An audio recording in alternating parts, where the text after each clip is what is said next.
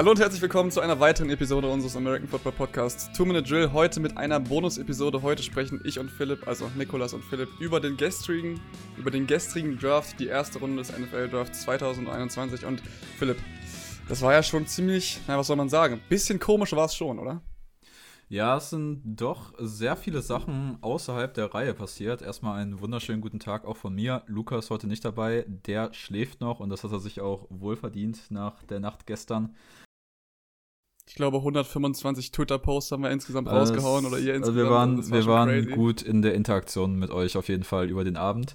Ähm, ja, wir wollen jetzt einmal schnell durch die erste Runde quasi durchgehen und heute einfach noch unseren, ja, unsere Meinung dazu einfach abgeben, was wir jetzt äh, gesehen haben quasi. Und ich glaube, dann fangen wir jetzt auch mal direkt an, keine Zeit verlieren. Ja, die ersten beiden Picks können wir erstmal direkt überspringen. Das ist ja so, wie wir es alle erwartet haben, würde ich mal sagen.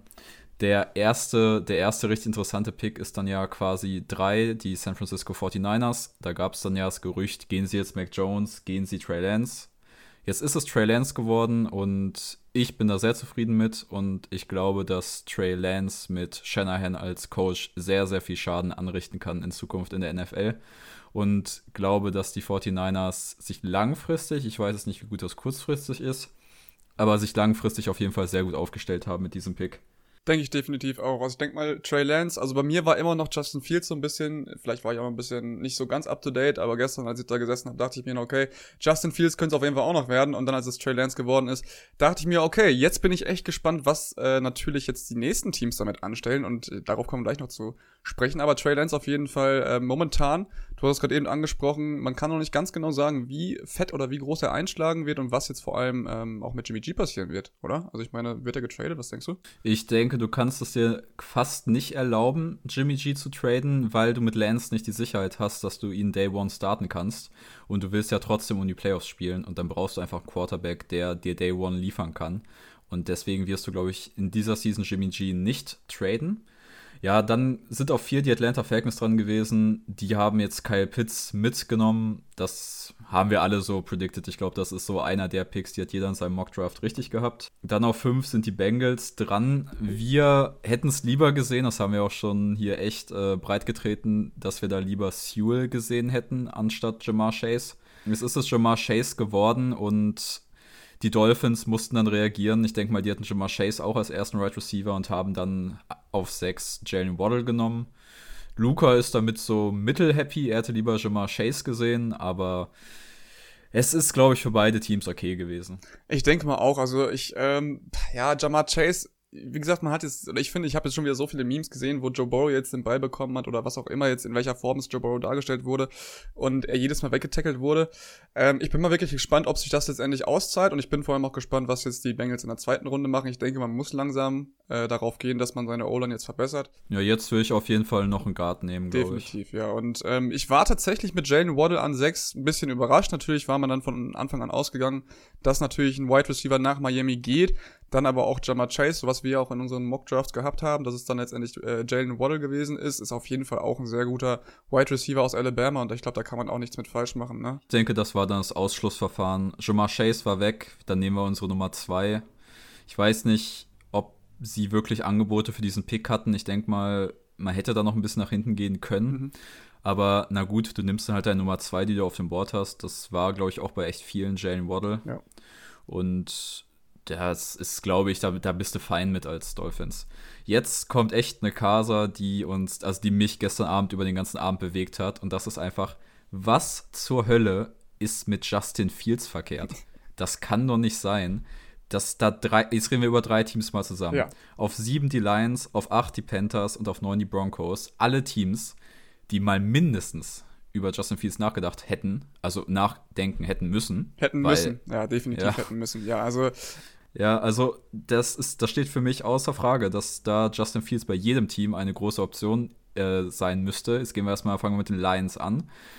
Die Lions befinden sich im Umbruch. Und du hast dir jetzt wahrscheinlich überlegt, du machst einen langfristigeren Umbruch und gehst dann erstmal mit Pina Sewell, der wahrscheinlich die sicherste Option ist. Und ich hätte vor dem Draft gesagt, wenn die Lions Spina Sewell nehmen, war das ein guter Draft für die Lions. Also eine gute erste Runde für die Lions. Aber jetzt mit der Option, dass Justin Fields halt noch auf dem Board war, nicht Justin Fields zu nehmen, mhm. finde ich ganz, ganz schwer, weil jetzt sagst du ja eigentlich, wir glauben, dass wir in den nächsten zwei Jahren einen besseren Quarterback als Justin Fields finden. Und das finde ich ganz, ganz schwierig als Herangehensweise. Muss ich echt sagen. Ja, definitiv. Also ich äh, wollte gerade eben noch mal kurz auf die Situation gestern Abend eingehen. Also ihr merkt schon ein bisschen in Philipp, er ist, man könnte auch sagen, er ist ein bisschen gebrochen. Ich bin ein gebrochener Mensch heute Morgen. Das hat, das hat mich mitgenommen. Ich bin da noch nicht drüber hinweg.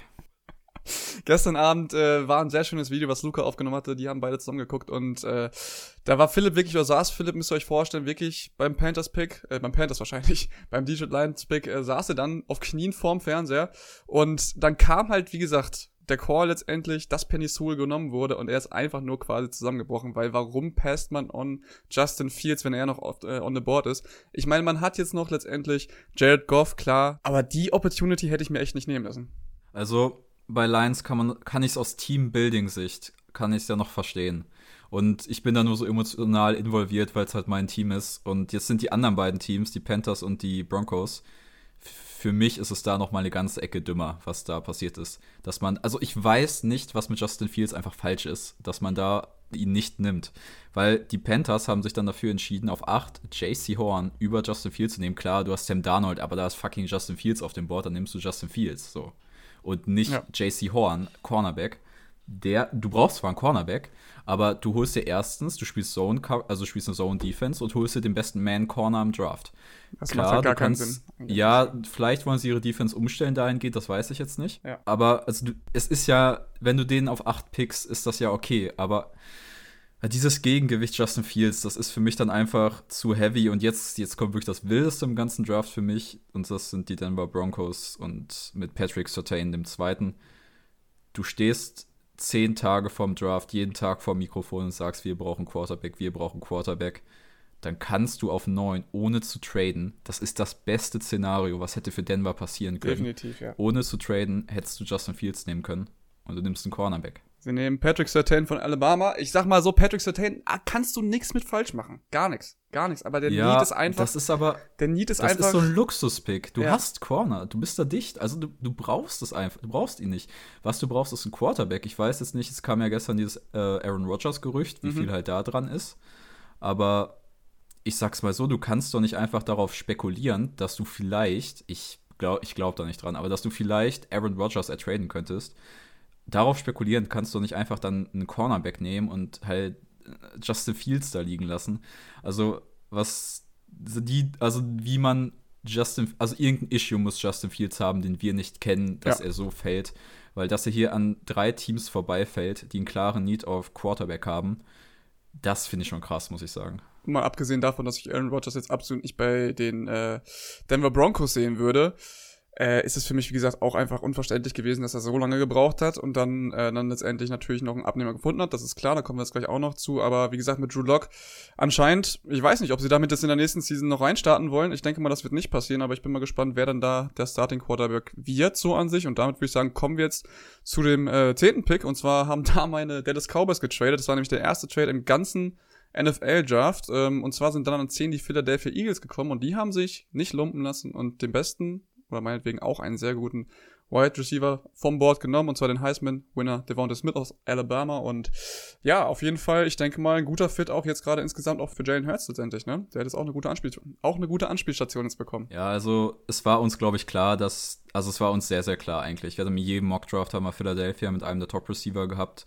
Und das ist ein guter Fit. Man hat sich, man wollte es sich dann nicht nehmen lassen, ist dann nochmal hochgegangen. Jetzt im Nachhinein mit dem, was gleich kommen wird, war es jetzt quasi unnötig, aber ich finde es gut, dass man da aggressiv für den besten Right Receiver available gegangen ist, der auch noch mal eine ganze Tier vor den äh, nächsten Right Receivern, die jetzt noch kommen, ist. Ähm, und dann kommt halt der Move des Drafts und zwar traden die Bears von 20 auf 11 und holen sich Justin Fields. Andy Dalton hat da wohl ein bisschen in die Röhre geguckt an dem Abend, aber du gibst einen First-Round-Pick nächstes Jahr auf, kriegst dieses Jahr Justin Fields mitgenommen und das ist für die Bears ein genialer Trade gewesen, den da einzusacken. Und jetzt sind die Bears tatsächlich echt gefährlich, finde ich. Also, du hast jetzt deine, deinen größten Need, wo niemand dran geglaubt hat, dass du da was machen kannst, hast es geschafft, äh, dir einen Quarterback zu nehmen und sogar noch Justin Fields. Also alles richtig gemacht. Für mich ein großer Gewinner des Drafts. Definitiv, sehe ich halt auch so. Und ich, äh, ihr habt es gestern Abend noch angekündigt, kurz bevor es passiert ist, habt ihr gesagt, okay, sind die Chicago Bears jetzt an 20 sogar, als wie gesagt der 11. Pick gerade on the clock war, nicht schon in Range. Und dann ist es genauso gekommen und da dachte ich auch so, hm, okay, das, das, das kann eigentlich gar nicht sein so. Und dann ist es, wie gesagt, passiert. Und die haben auf jeden Fall alles richtig gemacht. Ich finde letztendlich die Chicago, Chicago Bears haben damit jetzt, ich glaube, für die nächsten, für die nächsten, für die nächsten zwei, drei, vier auf jeden Fall oder für die nächsten Seasons haben die auf jeden Fall ihren Starting Quarterback hoffentlich gefunden. Also ich glaube, das ist auch gar nicht anders zu sagen. Und ich denke mal, mit Justin Fields kann man jetzt so gut gerade auch das Team weiter aufbauen, kann ich so sagen. Dann kommen wir zum nächsten Team, wo man auch nichts zu sagen kann, außer, ja, doof gelaufen. Die äh, Dallas Cowboys gehen hier ohne Cornerback aus der ersten Runde. Das ist sehr, sehr ärgerlich. Aber was die Clowns da vor den veranstaltet haben, das kannst du ja auch nicht ahnen. Dann haben sie sogar noch zurückgetradet, noch ein bisschen Assets mitgenommen, haben da Micah Parsons genommen. Wahrscheinlich auf ihrem Board Best Player Available, da kann man auch nicht meckern. Dann kommen wir zu den äh, Chargers auf 13 und die nehmen Rashawn Slater, Tackle von Northwestern, der zweitbeste Tackle in dieser Draft-Class und den auf 13. Ich habe gedacht, der ist halt früher weg, Chargers wahrscheinlich selber mhm, auch. Bei den, aber, bei den Panthers wahrscheinlich ja, ja, in der Richtung. Genau. Aber, aber wenn du den auf 13 noch kriegst, ich denke, die Chargers sind sehr, sehr happy mit diesem Draft. Definitiv. Und dann kamen die New York Jets, die ja eigentlich an 23 waren, haben sich auch gedacht, okay, wir wollen ähm, Zach Wilson noch besser protecten und haben den Interior O-Liner Elijah Vera Tucker von UC genommen an 14, haben dafür mit den Minnesota Vikings getradet, die dann, wie gesagt, auf 23 zurückgegangen sind. Und dann war es, äh, ja, man könnte auch sagen, der weitere, soll man weiter, sagen, weiterer Verlierer vielleicht, aber New England Patriots, ich weiß jetzt nicht, oder vielleicht haben sie sich auch das gewünscht. Quarterback Mac Jones ist von Alabama aus nach New England gegangen. Philipp. Ich glaube tatsächlich, dass ähm, die Patriots sehr, sehr zufrieden sind, wie das wie der Draft jetzt für sie gefallen ist, weil sie mussten nicht abtraden, haben Mac Jones gekriegt und es, es kam so ein bisschen ja auch schon während des Draft-Prozesses so der Gedanke auf, beziehungsweise das Gerücht, dass die Patriots doch Mac Jones sehr, sehr gerne haben. Und für mich ist Bill Belichick auch einfach so der Coach, der, sag ich mal, mit ihm ja, der ihn einfach dahin kriegen kann, eine funktionale Offense zu spielen mit wahrscheinlich nicht dem höchsten Upside, aber das ist in New England ja auch einfach gar nicht gebraucht, so in den letzten Jahren. Und jetzt haben wir so zwei Picks direkt hintereinander auf dem Board, die mich auf jeden Fall mit Fragezeichen zurückgelassen haben. Ähm, nicht mal jetzt auf 16 sind die Arizona Cardinals dran, jetzt nicht mal wegen dem Spieler, den sie gepickt haben. Die nehmen Savin Collins, Linebacker von äh, Tulsa. Jo. Savin Collins ist ein guter Spieler, der auch irgendwo in dieser Range gehen muss, aber du, du nimmst jetzt quasi nach Isaiah Simmons den nächsten Linebacker ohne klare Position, also den nächsten, den du da rumschieben kannst in der Mitte des Feldes, ohne klare Position. Du hast das letztes Jahr schon nicht so wirklich hingekriegt, Isaiah Simmons richtig einzusetzen bis zum Ende der Saison. Und jetzt glaubst du, weil du zwei davon hast, wird es besser nächstes Jahr. Also Finde ich eine interessante Strategie auf jeden Fall. Den Move habe ich tatsächlich auch nicht äh, so ganz verstanden, vor allem wie man die jetzt zusammen einbringt. Du hast es gerade eben schon angesprochen. Und äh, wenn man das vor allem auch nicht hinbekommt, ist der Pick natürlich auch wieder komplett für, für die Katze halt. Ne? Ich meine, letztendlich wirst du mit beiden Linebackern irgendwie auf jeden Fall ähm, ja, die Spots füllen können, aber ob das letztendlich auch dann auch zusammenspielt, das ist natürlich das, worauf es dann letztendlich auch ankommt. Ne? Und jetzt kommen wir zu den Las Vegas Raiders. Und ey, wenn man einen Mockdraft macht, dann kannst du jetzt echt in Zukunft Augen zu scroll so ein bisschen auf deinem Board rum und dann machst du an irgendeinem Punkt einfach Stopp und den Genau, einfach drauf tippen dann. Und dann gibst du den Spieler einfach den Raiders, weil das ist ja so random. Mike Mayock und Gruden draften hier mit ihrem eigenen Board mal wieder. Alex Leatherwood, ja, Tackle von Alabama, wurde im Vorfeld ja, wurde im Vorfeld oft gesagt, dass er wahrscheinlich eher Guard spielt in der Liga. Klar, du brauchst einen O-Line-Umbruch, du hast deine halbe O-Line verloren. Ähm, er passt, aber er ist, ich weiß gar nicht, also gegen wen, gegen wen hast du da geboten quasi, dass du ihn auf 17 nimmst? Ich glaube, kein Team hat ihn ansatzweise in der ersten, also hat ihn in der ersten Runde gehabt. Das kann ich mir einfach es nicht Es war halt nicht notwendig. Das ist nämlich genau das, worauf ich, was, was du auch gerade meinst. Es war nicht es notwendig. Ist, es ist viel zu wenig Value für notwendig. den Pick. Es ist zu wenig Value für ja. den Pick. Und das passiert den Raiders so oft. Du nimmst Spieler, die wahrscheinlich nur du so weit oben auf dem Board hast, jetzt schon seit ein paar Jahren, sehr, sehr früh trade zurück dann. Also keine Ahnung, aber hol doch noch mehr raus. Du musst die doch nicht immer so hochnehmen einfach. Alex Leatherwood ist ja kein schlechter Spieler und auch ein guter Fit, aber er ist einfach wieder viel zu früh gegangen und also was die Raiders da veranstalten. Puh. dann kommen wir jedenfalls. Vor allem, was halt sonst noch, ganz kurz bevor, vor allem, was halt sonst noch auf dem Board war, ne? Was wir jetzt zum Beispiel auch gesagt hatten, Tevin Jenkins zum Beispiel, äh, als, als, als Tackle. Das Den sehe ich jetzt ganz früh heute in der zweiten Runde, muss ich sagen. Also ich, werd, ja, ich hoffe, er geht sehr früh in der zweiten Runde. Dann kommen wir zu einem Pick, der mir richtig gut gefallen hat. Den hatten wir auch alle in unseren Mockdrafts, äh, in unserer Mockdraft-Episode so. Und zwar Edge Jalen Phillips von Miami zu den Dolphins. Luca findet es gut, ich finde es gut. Ist ein guter Fit, ist für mich der beste Edge der Klasse, geht auch jo. zuerst. Und ist gesehen. fein.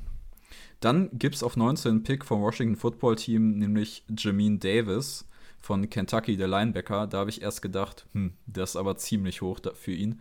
Aber jetzt muss man überlegen, wenn Washington, Washington sagt, Jameen Davis ist der Linebacker-Typ, den wir wollen, und dann gibt es in diesem Draft nur einen wirklich guten Starting-Linebacker, so ein Oldschool-Linebacker, und das ist halt Jameen Davis. Und wenn du sagst, das ist der einzige Spieler und das ist unser größter Need, dann ist es okay für mich, den da zu nehmen. Dann nimmst du richtig, den halt auch einfach, ne? Ja, richtig, richtig klasse finde ich es nicht, aber es ist für mich komplett okay. Also ich bin komplett fein mit diesem Pick. Mhm. Und dann kommen für mich so die, die stillen Gewinner der ersten Runde und das sind die New York Giants auf 20.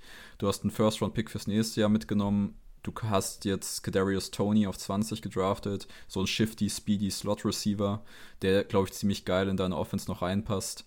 Und jetzt kannst du halt nach dem Jahr wirklich Daniel Jones richtig evaluieren und hast nächstes Jahr halt die Assets. Wenn es nicht klappt, sagst du Tschüss, danke, das war's.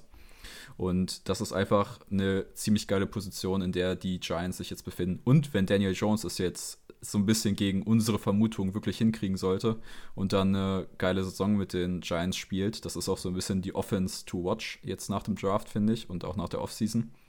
Dann hast du halt nächstes Jahr trotzdem zwei First-Round-Picks und kannst das Team nochmal so stark verbessern.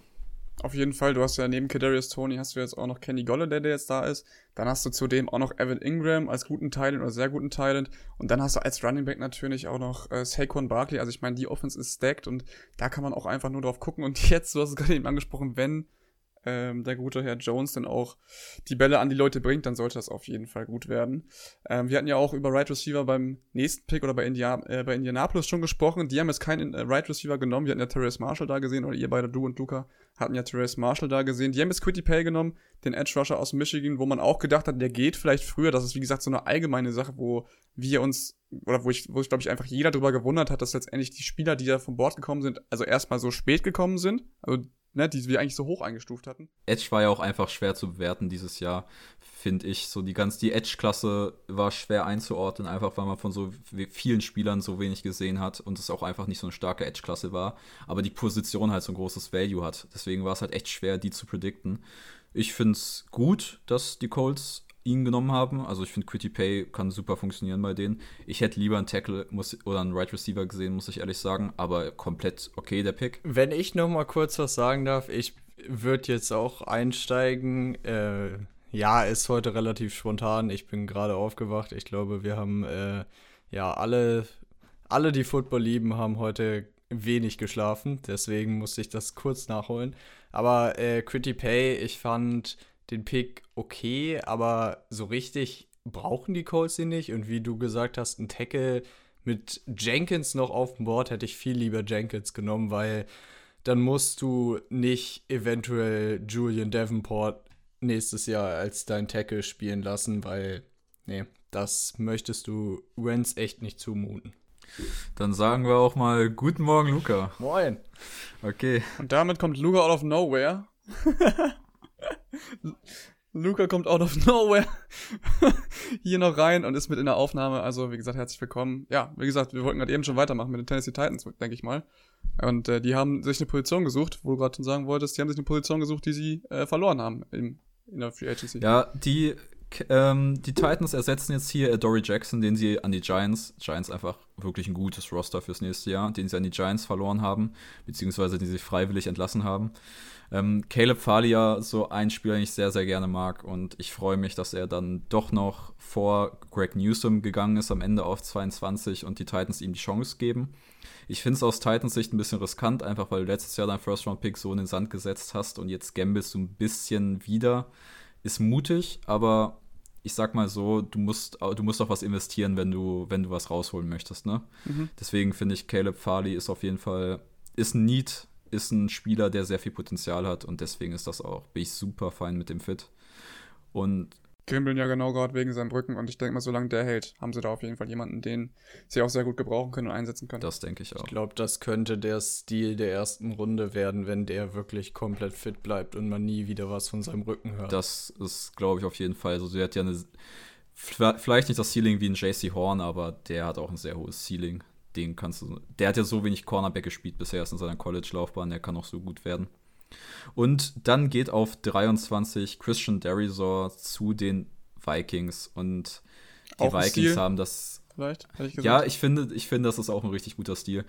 Die Jets haben sich ja Rara Tucker geholt, als sie hochgetradet sind, um knapp um neun Plätze. Ähm, die Jets haben ja zwei Drittrunden-Picks aufgegeben und einen Viertrunden-Pick von den Vikings gekriegt.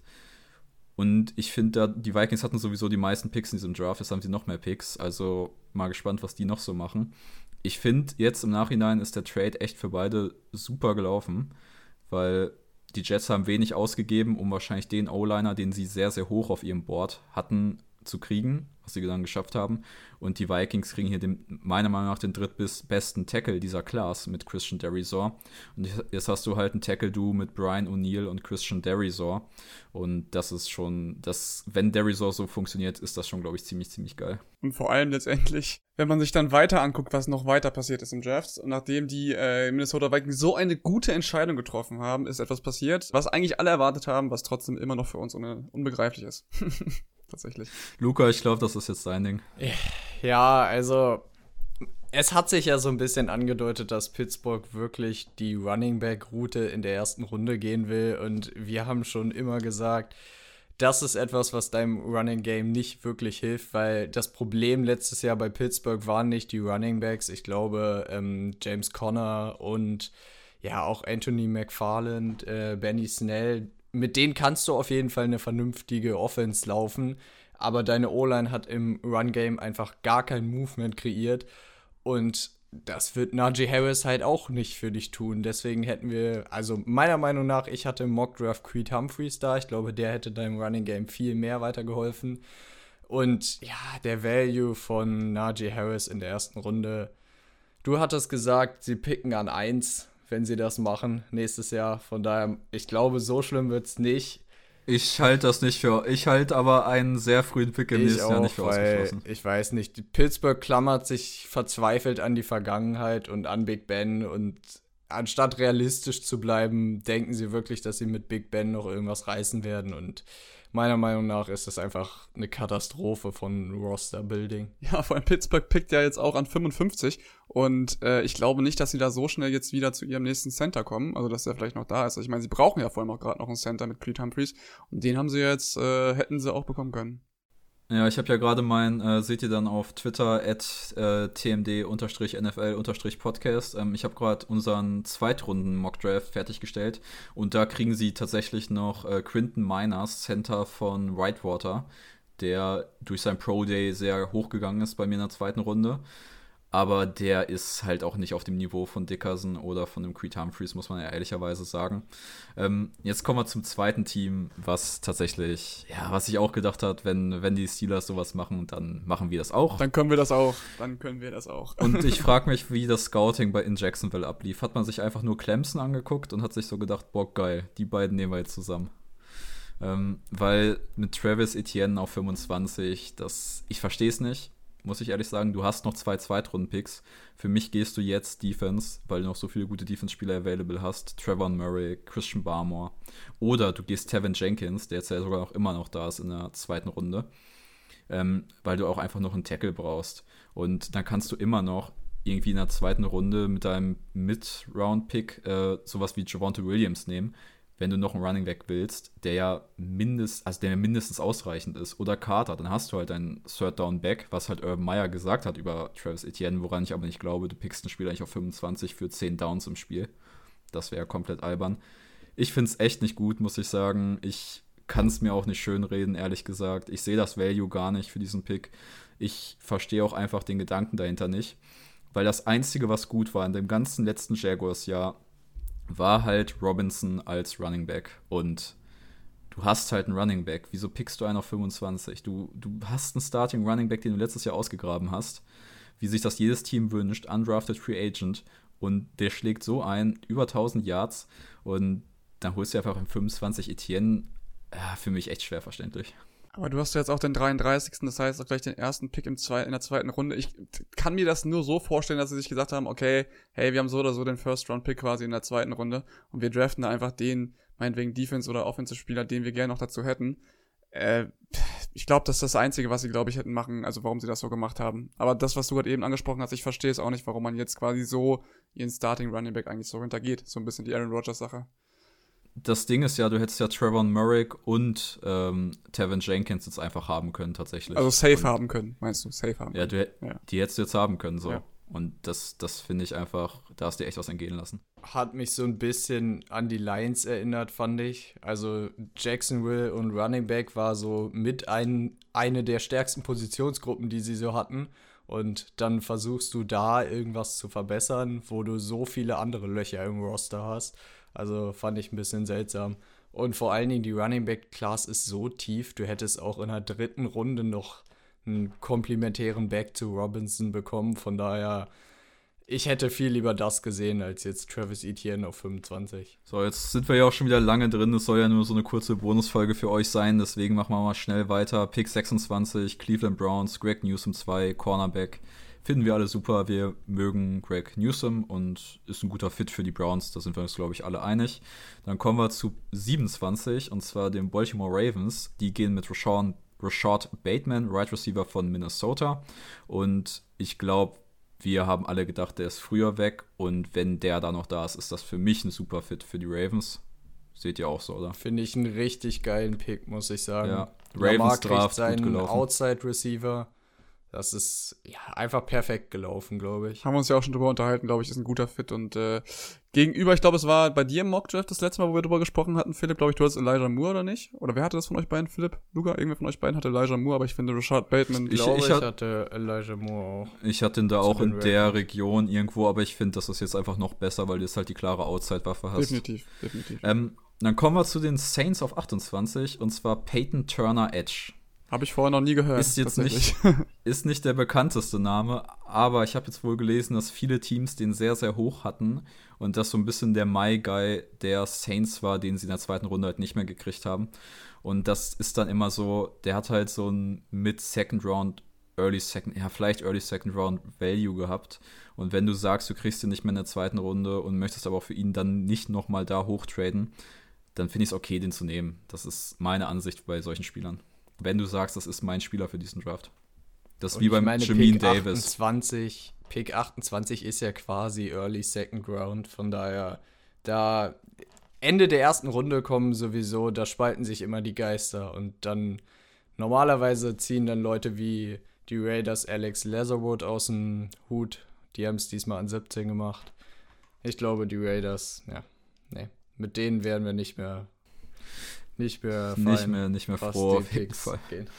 Auf 29 dann Green Bay mit Eric Stokes von Georgia und Aaron Rodgers ist, glaube ich, echt sauer. Der ist so sauer, wirklich, der ist so sauer. Also ich habe äh, die, die Konversation vorher bei den Moderatoren bei NFL Network, ich habe es auf NFL Network, angeguckt, war halt so, was machen sie jetzt? Es waren vor allem zwei Quarterbacks, Kurt Warner und noch jemand anders waren da und die haben halt gesagt, okay, normalerweise müsstest du jetzt als Green Bay Packers gerade um A, äh, um A-Rod oder Aaron Rodgers in dem Fall halt einfach wieder glücklich, glücklich zu stellen, müsstest du jetzt einen Wide Receiver nehmen, was du sonst nie nimmst. Äh, haben dann letztendlich auch gesagt, ja, fürs Team wäre es besser, einen Cornerback zu nehmen und dann nimmst du wirklich, oder allgemein einen Defensive Player, dann nehmen sie wirklich ein und da waren, glaube ich, alle ein bisschen mad. Ich glaube, Aaron Rodgers ist auch definitiv sauer. Und vor allen Dingen, ich fand vom Zerwürfnis, so was die Nachrichten so gesagt haben, hat es sich angehört, als würde äh, Rodgers wirklich nie wieder für Green Bay spielen wollen. Und ich frage mich echt ein bisschen, ob die Broncos an neun schon mit Rodgers kalkuliert haben und deswegen Sertain gegangen sind. Ja, da haben wir, da warst du ja gerade noch nicht dabei, da haben wir auch schon drüber geredet gehabt. Aber das macht trotzdem nicht Justin Field zu nehmen, macht das das nicht besser. Du kannst nicht kalkulieren mit dem Spieler, das den du nicht hast. Das stimmt auf jeden Fall.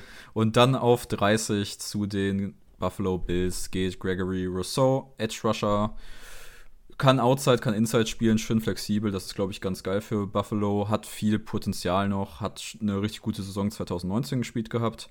Ähm, auf 31 dann macht den Ravens Draft, also die Ravens erste Runde jetzt komplett. Äh, Owie und von Penn State, der Edge Rusher, der leider keinen Sack hatte, aber alle athletischen Anlagen. Und ich denke, dass die Ravens mit ihrer Defense einfach so ein High-End-Athlet echt gut einsetzen können. Und ich bin sehr zufrieden mit dem, was die Ravens hier gemacht haben. Das ist auf jeden Fall genial gelaufen für sie, meiner Meinung nach. Die Ravens haben ja schon oft genug bewiesen, dass sie einfach Talent ja, entwickeln können. Und ich glaube, das haben sie sich verdient, dann so einen ja, High-End-Athlet wie Owe zu kriegen. Ich glaube, die können was Gutes aus ihm formen. Und dann auf 32 wieder ein nicht so bekannter Name, und zwar Joey Tryon, Edge von Washington. Ja, den habe ich persönlich nicht gesehen, muss ich sagen, und auch wenig zu gelesen. Der soll wohl am Ende des Draft-Prozesses nochmal ganz schön nach oben gegangen sein. Aber keine Ahnung. Also du kannst dir halt, wenn du die Buccaneers bist, hast du halt den Luxus, da zu machen, worauf du gerade Bock hast, ne? Muss man ja so ehrlich sagen. Ich wollte gerade sagen, es war halt, also so, nicht nur, das war jetzt kein No-Brainer, aber es war jetzt halt einfach, es ist eigentlich egal, was wir nehmen. Wir haben eigentlich momentan überhaupt gar keinen Need. Wir können jetzt halt Leute hinter denen aufbauen, die wir halt schon haben und dann äh, halt versuchen, die nächsten Season oder die nächste Saison oder die nächsten zwei Saisons halt dann einfach darauf aufzubauen. So, ich glaube, das war jetzt so ein bisschen das, die, der Gedanke dahinter letztendlich, ne? Und ich denke mal, damit ist es auch gar nicht mal so schlecht, schlecht gemacht mit Joey Tryon, ne? Ja, der Pick war so ein bisschen zukunftsorientiert, wo wir uns ja gefragt haben, gehen die Buccaneers all in oder gucken sie ein bisschen auf die Zukunft und was, was musst du halt picken, um all in zu gehen? Du kannst keinen Spieler mehr nehmen, außer du nimmst es, keine Ahnung, Guard oder so, der jetzt ein Starter wird bei dir. Ne? Ja, das stimmt. Deswegen, ich fand Joe Tryon ein guter Pick. Kannst du hinter JPP parken, der nicht ewig da, da sein wird. Von daher, dann kann er irgendwie im zweiten Jahr direkt Impact bringen. Ist gut. Dann machen wir den Lachs jetzt auch mal zu. Eine kleine Special-Episode zur ersten Runde für euch. Ähm, die müsste heute Abend noch online gehen, also am Freitag. Und ich wünsche euch eine schöne zweite Runde und wir hören uns Sonntag wieder, wenn wir den gesamten Draft für euch so ein bisschen zusammenfassen. Und damit bin ich raus. Ciao. Ich habe gerade eben schon so, als du zweite Runde gesagt hast, schon so ein bisschen äh, so einen kleinen Schauer über meinen Rücken laufen gekriegt, weil ich mich schon wieder so drauf freue. Und ich hoffe natürlich, äh, euer Team hat, hat dann letztendlich schon das gepickt oder hat das gepickt, was ihr euch natürlich auch darunter vorgestellt habt. Aber irgendwie fand ich den, wie gesagt, die erste Runde ganz komisch und es war irgendwie nicht so das, was man eigentlich letztendlich erwartet hat. Deswegen bin ich gespannt, was heute so in der zweiten Runde geht und ob da die Needs, die wir auch vor allem gedacht haben, für die Teams äh, erfüllt werden oder sich die Teams dann auch erfüllen. Und von daher bin ich auch erstmal raus. Hat mir wieder sehr viel Spaß gemacht. Und wir hören uns dann am Sonntag. Bis dahin und ciao. Ciao.